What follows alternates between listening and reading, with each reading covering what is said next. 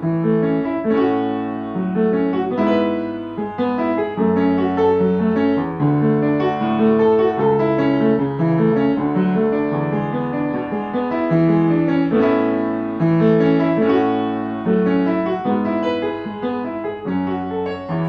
willkommen zu unserem ersten Podcast unterwegs im Dekanat Bruchsal. Ich bin Dekanatsreferent Thomas Macherauch und zum ersten Mal hier unterwegs mit dem Mikrofon. Unser Dekanat ist bunt und vielfältig durch seine Strukturen, vor allem aber durch die Personen und das, was die Menschen tun. Wir haben uns ja im Dekanat auf die Fahnen geschrieben, diese Vielfalt zu verzahnen. Und so wollen wir immer mal wieder Menschen und ihre Geschichten vorstellen, mal im Bild, mal mit Texten zum Nachlesen oder so wie heute in Form eines kleinen Podcasts. Zum Auftakt bin ich heute in Östringen unterwegs. Ich sitze hier bei Beate Schenk im Wohnzimmer. Beate, ich freue mich riesig, dass du zugesagt hast, dass wir das Interview machen können. Und ich darf sie an der Stelle verraten, auch sehr spontan von gestern auf heute sozusagen. Dafür Ganz herzlichen Dank erstmal und herzlich willkommen vor dem Mikrofon. Sehr gerne. Beate, einige kennen dich aus dem Dekanatsrat. Du bist im Vorstand aktiv. Auch hier in Östringen in der Kirchengemeinde und an anderen Stellen. Du bist berufstätig, du bist Mutter zweier Kinder, verheiratet. Und du hast eine Leidenschaft, da würden andere wahrscheinlich die Hände ein bisschen über dem Kopf zusammenschlagen und vielleicht sogar davonlaufen, denn du gehst ganz gezielt in Krisensituationen äh, rein, in, in Katastrophen und begleitest da die Menschen. Du bist Notfallseelsorgerin. Warum? Wie kommt man dazu? Was treibt einen an, ausgerechnet sowas zu machen, wo wahrscheinlich auch nicht jedem liegt, wo, wo, so, ja, wo man vielleicht auch so viel mitbringen muss?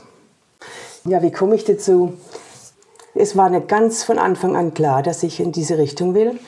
Ich habe zunächst äh, nach dem Tod meiner Mutter eine Ausbildung gemacht als Verlust- und Trauerbegleiterin im Kloster Lichtental. Danach dachte ich, naja, was machen wir jetzt? Wie setzen wir das ein? Mir fehlte dann noch so ein bisschen die Seelsorge. Daraufhin habe ich die seelsorgliche Ausbildung im Bildungshaus Rastatt gemacht. Und am Ende dachte ich so, was machst du damit? Die Notfallseelsorge, das hat mich interessiert. Ich habe 15 Jahre bei der Polizei gearbeitet, kenne die Blaulichtszene. Okay. Und insofern dachte ich, das probiere ich einfach mal, weil wenn ich es probiere, weiß ich nicht, ob ich es kann.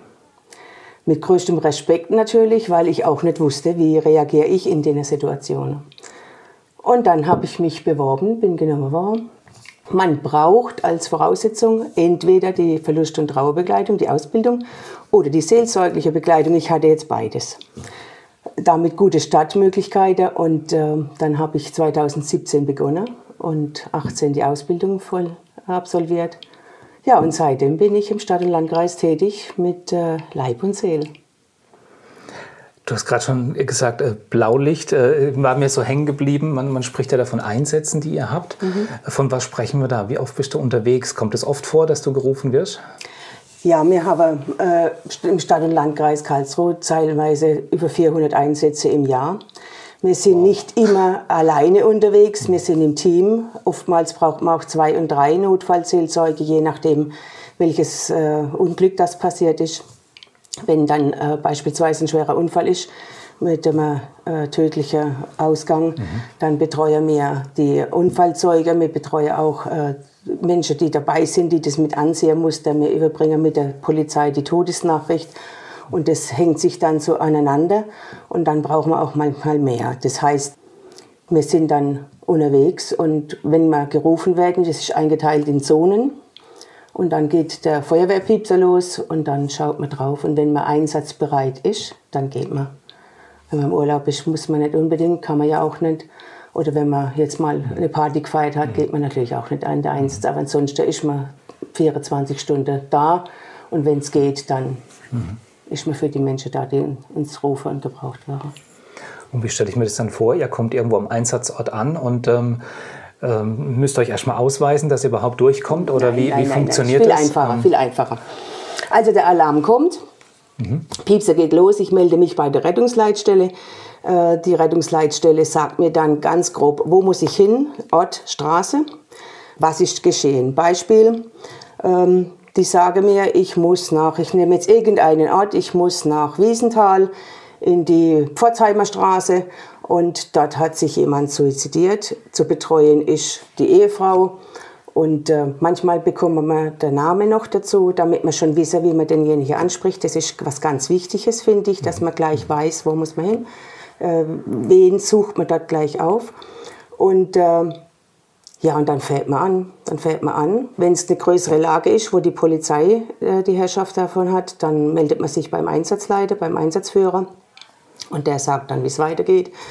Wenn, äh, ja, wenn ein tödlicher Unfall ist und die Polizei will die Todesnachricht überbringen, dann meldet man sich äh, bei der Leitstelle, die sagt dann, welches Polizeirevier, das fährt man an, dann wird man auf den aktuellen Stand gebracht und fährt dann mit der Polizei zu der Familie und äh, die Polizei selbst überbringt dann die Todesnachricht und wir als Notfallseelsorger, wir bleiben dann dort, fangen auf, spannen Netz, halten damit aus und ja, nehmen uns Zeit mhm. für den Betroffenen, weil die Polizei muss einfach dann weiter. Mhm. Das stelle ich mir unheimlich schwer vor. Was sagt man da in so einer Situation? Ich meine, das wird ja unterschiedlich sein. Du hast gerade eben schon gesagt, es gibt da unterschiedliche Situationen, wann ihr äh, dazugerufen wird, wenn eine Todesnachricht überbracht wird, wenn ein schwerer Unfall passiert ist, ähm, verschiedene andere Dinge. Aber ich stelle mir das unheimlich schwer vor. Wie, wie kommst du mit den Leuten ins Gespräch? Was, was sagst du da? Oder braucht es gar nicht? Ja, zunächst ist einfach wichtig, man stellt sich vor und man sagt, wer man ist. Ich mhm. bin jetzt für Sie da. Und dann guckt man, mhm. was die Intuition sagt. Mhm. Manchmal ist es ausreichend, wenn man es einfach nur im Moment mal aushält. Aushält mit dem Betroffenen, da zu sein, präsent zu sein. Und wenn dann Gesprächsbedarf sich ergibt, dass die wirklich reden wollen und auch schon können, und dann, dann nimmt man so, wie es kommt, intuitiv. Und wichtig ist, dass man guckt, was braucht es jetzt? Was mhm. braucht der jetzt? Was braucht diese Seele, die mir gegenüber sitzt? Was braucht die jetzt? Und wen braucht die jetzt? Das ist wichtig fürs Netzspannen, damit wir uns irgendwann wieder aus dem Einsatz rauslösen können. Mhm. Du hast jetzt gerade gesagt, ähm, Netzspannen ist wichtig. Das ist für mich so ein bisschen die Brücke ähm, zu meinem eigentlichen Aufhänger auch heute, warum ich auch auf dich zugekommen bin. Weil in diesem Sommer war natürlich eine Katastrophe, eine Krise ganz akut und hat auch ganz viele Leute ähm, betroffen gemacht und ähm, auch viele Leute betroffen an sich. Ich spreche von der Flutkatastrophe mhm. im Kreis Ahrweiler. Mhm. Du warst dort mit der Notfallseelsorge, hast mhm. gerade gesagt, ähm, es ist wichtig in so Krisen zu gucken, welches Netz trägt denn. Und ich habe das Gefühl, von dem, was ich in den Medien gesehen habe, da sind ja sämtliche Netze Netze zusammengebrochen. Mhm. Also alles, was irgendwie an Struktur da war, an Infrastruktur mhm. angefangen über ähm, Beziehungsstrukturen. Mhm. Ähm, und ihr wart dort, du nicht allein, sondern da war noch mhm. mehr unterwegs. Mhm. Ja, genau. Vielleicht, äh, ja, wie, wie kam es dazu? Ähm, was äh, war da euer Auftrag? Da würde ich gerne einfach mal nochmal nachhaken. Ja, das Land Rheinland-Pfalz hat offiziell bei Baden-Württemberg angefragt nach PSNV-Unterstützung. Darf ich gerade PSNV PSNV heißt? ist die psychosoziale Notfallversorgung. Okay. Mhm. Und äh, dann wurde zentrale Stelle, wurde äh, alle angeschrieben, alle Einheiten, also das ist ja verteilt über ganz Baden-Württemberg. Unter anderem auch die Notfallseelsorge in Karlsruhe wurde angefragt, ob jemand da mit möchte und mit kann, sich bereit erklärt, für drei bis vier Tage mit vor Ort zu gehen um dort die Menschen zu begleiten und die örtliche Notfallseelsorge zu unterstützen, weil die waren ja dort schon am Ende. Wir haben uns dann gemeldet und wir sind dann äh, montags morgens mit 50 Personen von der Landesfeuerwehrschule aus im Konvoi direkt nach Ahrweiler in dem Bereich hingefahren, sind in Container untergebracht gewesen und war dort meine Einsatzleitung und dann ging es darum, zu gucken, die Gemeinde anzufahren, die von der Flutkatastrophe betroffen waren. Wir wussten überhaupt nicht, was uns erwartet.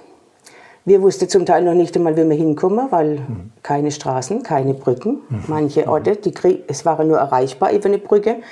In dem einen Ort war es so, dass wir das Glück hatten, dass die Bundeswehr einen Tag vorher eine Behelfsbrücke gestellt hatte, damit der Ort überhaupt wieder erreichbar ist.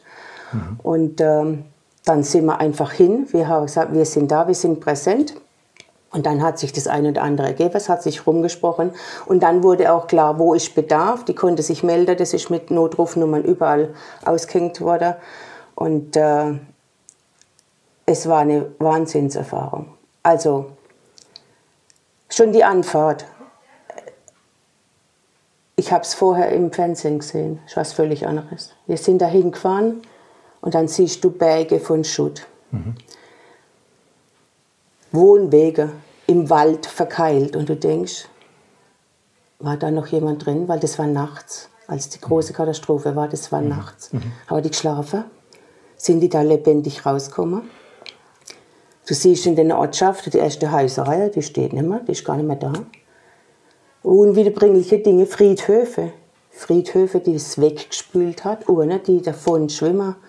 Also meine Trauerstätte ist weg. Ja? Die vielen Menschen, die tatsächlich auch in der Flut un, äh, umgekommen sind. Ja, die vermisst er, wo die gar nicht wissen, wo ist er. Mhm. Und also das war schon vom Gefühl her was völlig anderes, wie das, was man über die Medien aufnehmen kann. Es ist, man ist geflasht. Und es hat gute Gründe, dass wir nur 72 Stunden dort sind, weil äh, nach 72 Stunden ähm, ist dein Energielevel auch aus. Also ähm, hätte ich mir so im Vorfeld nicht vorgestellt. Ich bin dankbar um die Erfahrung. Aber ähm, die Zeit dort, es ist immer noch nicht rum.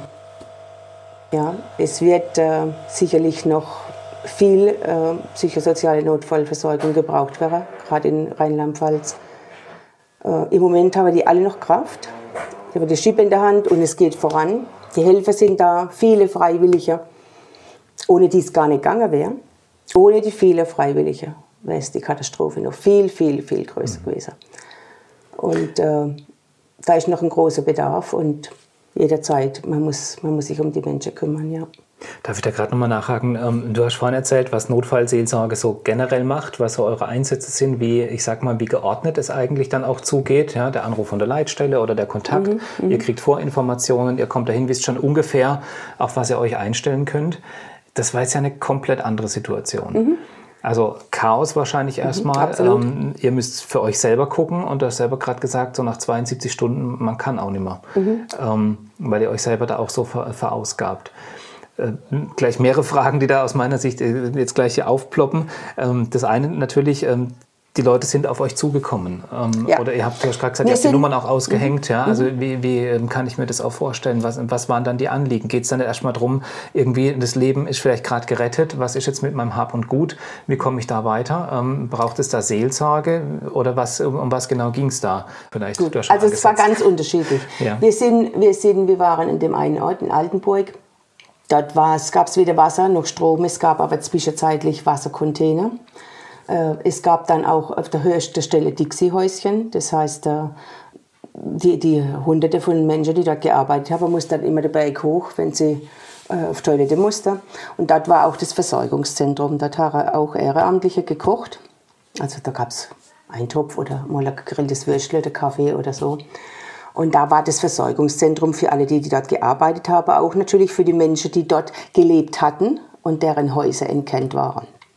Wir waren dann präsent und haben einfach geguckt, nimmt jemand Blickkontakt auf, fängt einer an zu, äh, zu reden beim Arbeiten. Wir sind vorbeimarschiert und haben einfach Präsenz gezeigt, unsere Nummer ausgehängt, mit dem THW im Gespräch gewesen. Also das heißt, ihr habt nicht auch irgendwo mal dann, äh, ich sage, Kisten auf die Seite geräumt oder Trümmer auf die Seite geräumt. Es ging wirklich darum, durchzulaufen, zu sagen, hallo, hier bin Wir ich. Wir sind könnt, da zum, zum, Sprechen, ja, genau. Ja, ja. Zu, äh, zu Leuten, die auch gearbeitet haben, mhm. waren andere da, das waren mhm. andere Trupps. Mhm. Und äh, gerade zur Mittagszeit, wenn dann die Menschen gekommen sind, haben sich versorgt, dann sind sie gerne mal sitzen geblieben. Mhm. Und dann sind sie gekommen dann haben sie erzählt, was sie so bedrückt. Und die eine Frau gesagt, sie hatte nichts mehr wie nur die Kleider am Leib. Aber ich habe meinen Mann noch. Und das war sehr berührend. Sie hat dann erzählt, wie das war. Sie selbst hat jetzt keine weiteren ähm, Familienmitglieder verloren, aber sie hat es drumherum gespürt. Ja? Und sie war obwohl sie alles haben und gut. Sie hat kein Foto mehr, sie hat alles von ihren Kindern, alles verloren. Sie hat keinen Ausweis, sie muss erstmal wieder gucken, wer ist sie denn. Ja, sie muss Führerschein, alles, alles, was man so in Papiere und Identität und alles hat, ist weg, ist alles weg. Und trotzdem ist sie dankbar, dass sie ihr Leben hat, ihren Mann hat. Sie sagt, irgendwie geht es weiter, wir bauen wieder auf. Ja? Diese Kraft, die die ausgestrahlt hat, das war für mich auch sehr beeindruckend, weil wie willst du jemanden trösten, der wirklich alles verliert? Ja, der gar, nicht, der gar nichts mehr hat, der obdachlos ist von heute auf morgen. Mhm. Und äh, wirklich nur noch das trägt, was er auf dem Leib hat. Dann, Ja. Aber, aber, das klingt ja auch ähm, danach so die Atmosphäre, so tragisch wie es war, aber ähm, ich hörte auch so ja. ganz viel auch Hoffnung raus, ja. oder? So auch, ähm die hatten, die hatten, ähm, da war so viele, so viele Leute, die geholfen haben, die die Schiff und, und Hand genommen haben, die einfach gekommen sind, äh, Baggerfahrer, ähm, ja, vom THW von Heidelberg waren die zufällig auch und haben dort die Leitungen verlegt und es einfach möglich gemacht, dass die wieder ein bisschen weitermachen können, ja. Und äh, das, war, das war phänomenal, dieser Zusammenhalt. Da war einfach nur ein Miteinander, ein, ein gegenseitiges Helfer. Was, äh, was für mich jetzt zum Beispiel aber tragisch war, war, ähm, die äh, gehen ja durch die Häuser durch und gucken, was ist einsturzgefährdet und was nicht. Und dann wurde die Häuser gekennzeichnet mit ein, zwei oder drei Kreuzen. Und bei drei Kreuzen hieß es Abbruch. Und da haben wir zweimal äh, Familie begleitet, die dann quasi vor dem eigenen Haus gestanden sind und der Bagger kam und hat es niedergerissen. Ach, ja. ja. Mhm. Und das noch einmal mit denen auszuhalten und zu sagen, auf und es geht weiter, Hoffnung, irgendwie geht's, es gibt Hilfe und äh, drumherum sind alle füreinander da. Also es war, es war schon, es war schon bewegend. Und wenn du durch die Gassen läufst und man sieht, da liegt der Bobbycar und drumherum nur Schutt und man sieht, wie, wie viele euch einfach Kinder auch ihre Heim verloren haben. Das ist äh, sehr bewegend. Also wir waren nach 72 Stunden, nach 72 Stunden im Einsatz echt geflasht und mhm. ich glaube, ich bin drei Tage im Kreis gelaufen, bis ich nicht mehr davon geträumt habe. Mhm. Also es war schon sehr tiefgreifend. Mhm. Aber ich würde es jederzeit wieder tun, weil es auch sehr bereichernde Gespräche waren, weil am zweiten Tag, als man an dem gleichen Ort war, da winkte man die Leute schon aus dem Auto raus und sagte Hallo. Und dann hast du gemerkt, ja, das, der Zusammenhalt ist da, das hat mir gut getan, das Gespräch. Und ähm, es ist wichtig, dass man dahin geht und das Netz spannt und guckt und was, wie kann man helfen und was, was braucht es jetzt, was würde ihnen weiterhelfen. Und dann guckt, dass man das tatsächlich auch organisiert, zusammen mit dem Einsatzteam, das dabei war. Hattest du irgendwie auch was mitgekriegt oder hattet ihr was mitgekriegt, welche Rolle zum Beispiel, ich sage jetzt mal auch die Kirche, Kirche als Gebäude auch gespielt hat? Ich frage deshalb, ich habe was gelesen gehabt, dass eine Kirche, ich weiß es nicht, ob es an dem Ort war, wo ihr unterwegs wart, aber ähm, wo quasi auch als, als Sammelstelle für Medikamente und Hilfsgüter und so, wo einfach die Kirche umfunktioniert wurde und man hat dann auch das ewige Licht äh, ganz bewusst auf dem Altar brennen lassen, als Zeichen eben, dass, dass Christus, dass Jesus Christus mit äh, da ist ja, und, mhm. und dass Gott den Menschen beisteht in der Situation. Also habt ihr auch da Erfahrungen gemacht, wo vielleicht äh, Kirche auch nochmal irgendwie aufgetreten ist? Und ähm, was ich mich selber auch immer wieder gefragt habe, im Fernsehen waren natürlich auch viele Politiker zu sehen, ja, die irgendwo dann Interviews gegeben haben, die Hilfe zugesichert haben. Hat das auch eine Rolle gespielt, weil ich kann, also da vor Ort für die Leute, weil ich kann mir vorstellen, ihr seid ja da ganz nah dran, ihr seid im Gespräch, ihr seid ähm, nah an den Menschen dran, ähm, ja, fühlt mit, ja, seid da einfach mit denen unterwegs. So, politische Zusagen sind wichtig, aber ich glaube in der Rolle oder in, in der Situation direkt spielt das wahrscheinlich kaum eine Rolle, oder? Also wir waren ja im Akutfall dort. Das hieß, ähm da musste ja noch der ganze Schutt aus den Häusern raus. Ja? Da war alles voll bis zum ersten Obergeschoss, war alles voller Schlamm. Es musste erst mal raus. Da ging es darum, wird mein Haus abgerissen, ich muss es entkernen, es muss der, der ganze Schutt muss weg. Ähm, bekommen wir Zusage oder bekommen wir keine? Das Erste, was die gemacht haben, ist äh, Notfallunterbringung in Containern und Hotels. Die Kirche selber, in dem Ort, wo wir waren, war keine Kirche, da war eine Kapelle dort beim Friedhof. Das war eins der einzigen Gebäude, das was schon geblieben ist. Eine kleine Kapelle und alles rundherum war kaputt. Die Kirche selber hatten wir jetzt in unserem Bereich jetzt keine Erfahrungen, dass da jetzt was Bestimmtes gesammelt wurde oder nicht.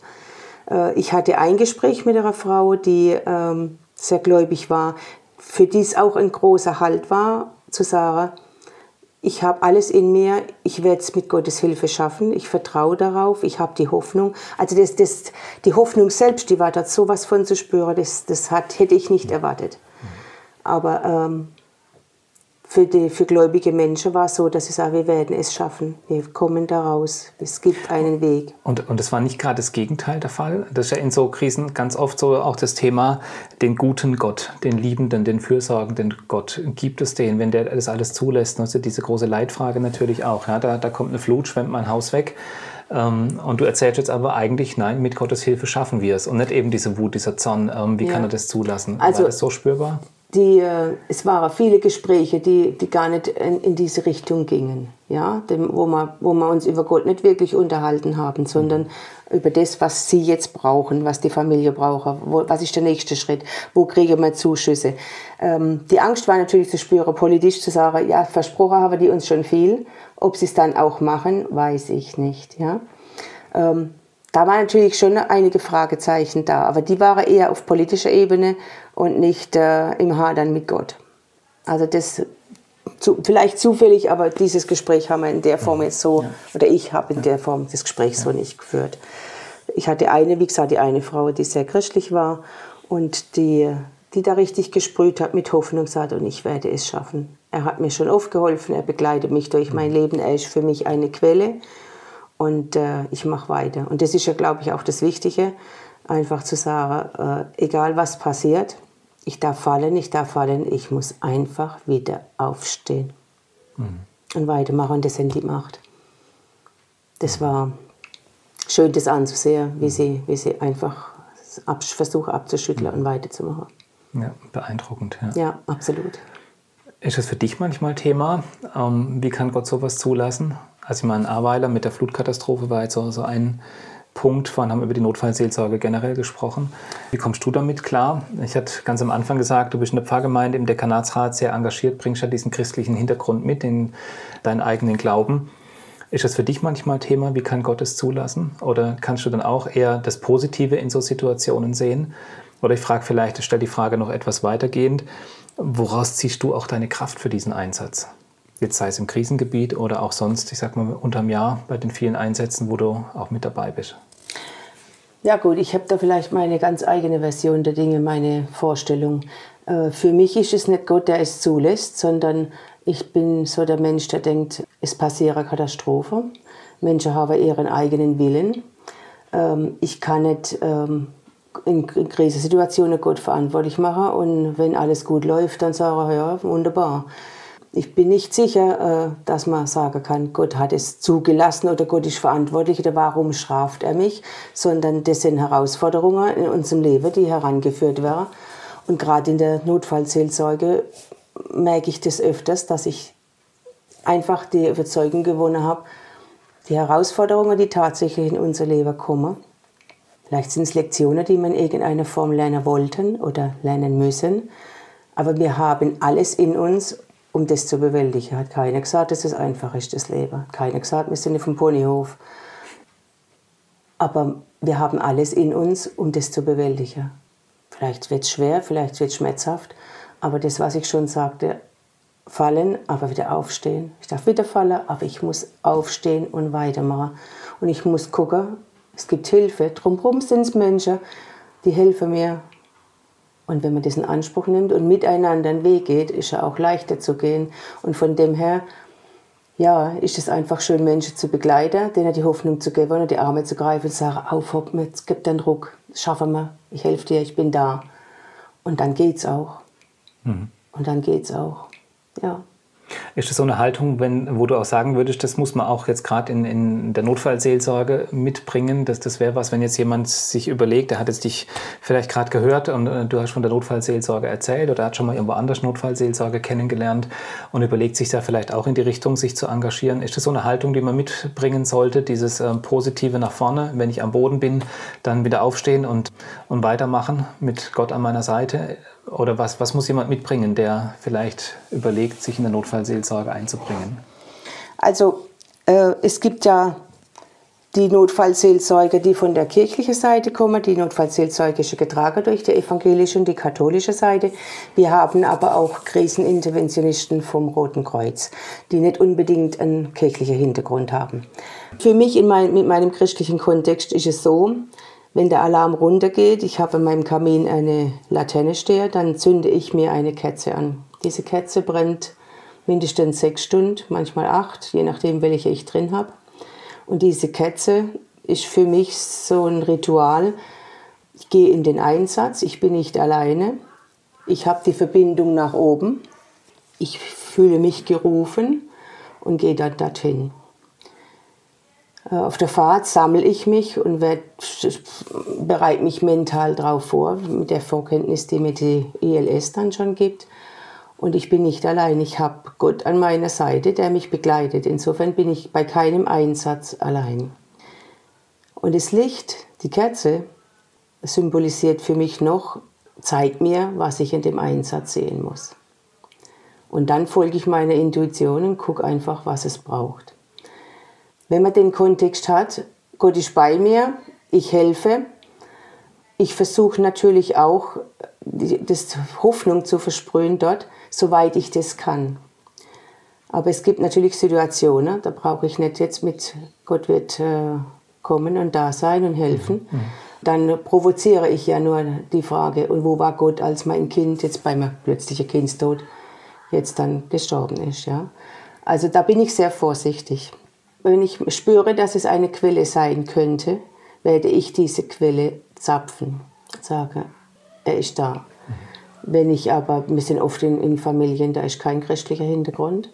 Wir sind auch bei Muslimen, das ist völlig, das spielt überhaupt keine Rolle. Wir gehen zu allen, die Hilfe brauchen. Ja? Und äh, wenn es für den Betroffenen eine Hilfe ist, die Anknüpfung an Gott, dann ist das wunderbar. Und wenn es keine ist, machen wir es mit unseren ganz normaler seelsorglicher Begleitung. Ja. Beate, ich könnte dir noch ewig zuhören. Ähm, da war so viel Spannendes, Interessantes auch für mich mit dabei. Aber wir müssen leider irgendwann auch zum Schluss kommen. Ich möchte an der Stelle einfach wirklich von ganzem Herzen Danke sagen, dass du spontan wirklich bereit warst, von heute auf morgen äh, mit mir zu sprechen und das äh, eben auch aufzunehmen als Podcast. Vor allem aber möchte ich dir danken für deinen Dienst, weil ich glaube, so wie du auch erzählt hast und diesen Eindruck habe ich jetzt wirklich gewonnen, den Leuten in den Krisen- und Notsituationen tut es einfach gut, wenn jemand da ist. Also einfach ganz herzlichen Dank für deinen Dienst. Ja, ich möchte mich auch bedanken für die Einladung. War also wirklich ganz knapp von gestern auf heute. Aber ich ähm, finde, das ist eine tolle äh, Idee. Es ist eine Wertschätzung uns gegenüber uns Notfallseelsorger. Wir sind 35 bis 40 Personen im Land, Stadt- und Landkreis Karlsruhe. Wir haben tolle Teams. Wir gehen da raus und helfen. Und ähm, ja, es hat mich gefreut, dass das auf so offene Ohren gestoßen ist. Vielen Dank für die Einladung. Ja, gerne. Danke auch den Zuhörern draußen irgendwo, die äh, diesen Podcast jetzt anhören. Und wir würden uns sehr freuen, wenn Sie, wenn ihr das nächste Mal dabei seid, wenn es heißt Unterwegs im Dekanat Bruchsal. Und wir sind selber schon gespannt, wer der nächste Gesprächspartner oder die nächste Gesprächspartnerin sein wird. Bis dahin, adieu. Adieu.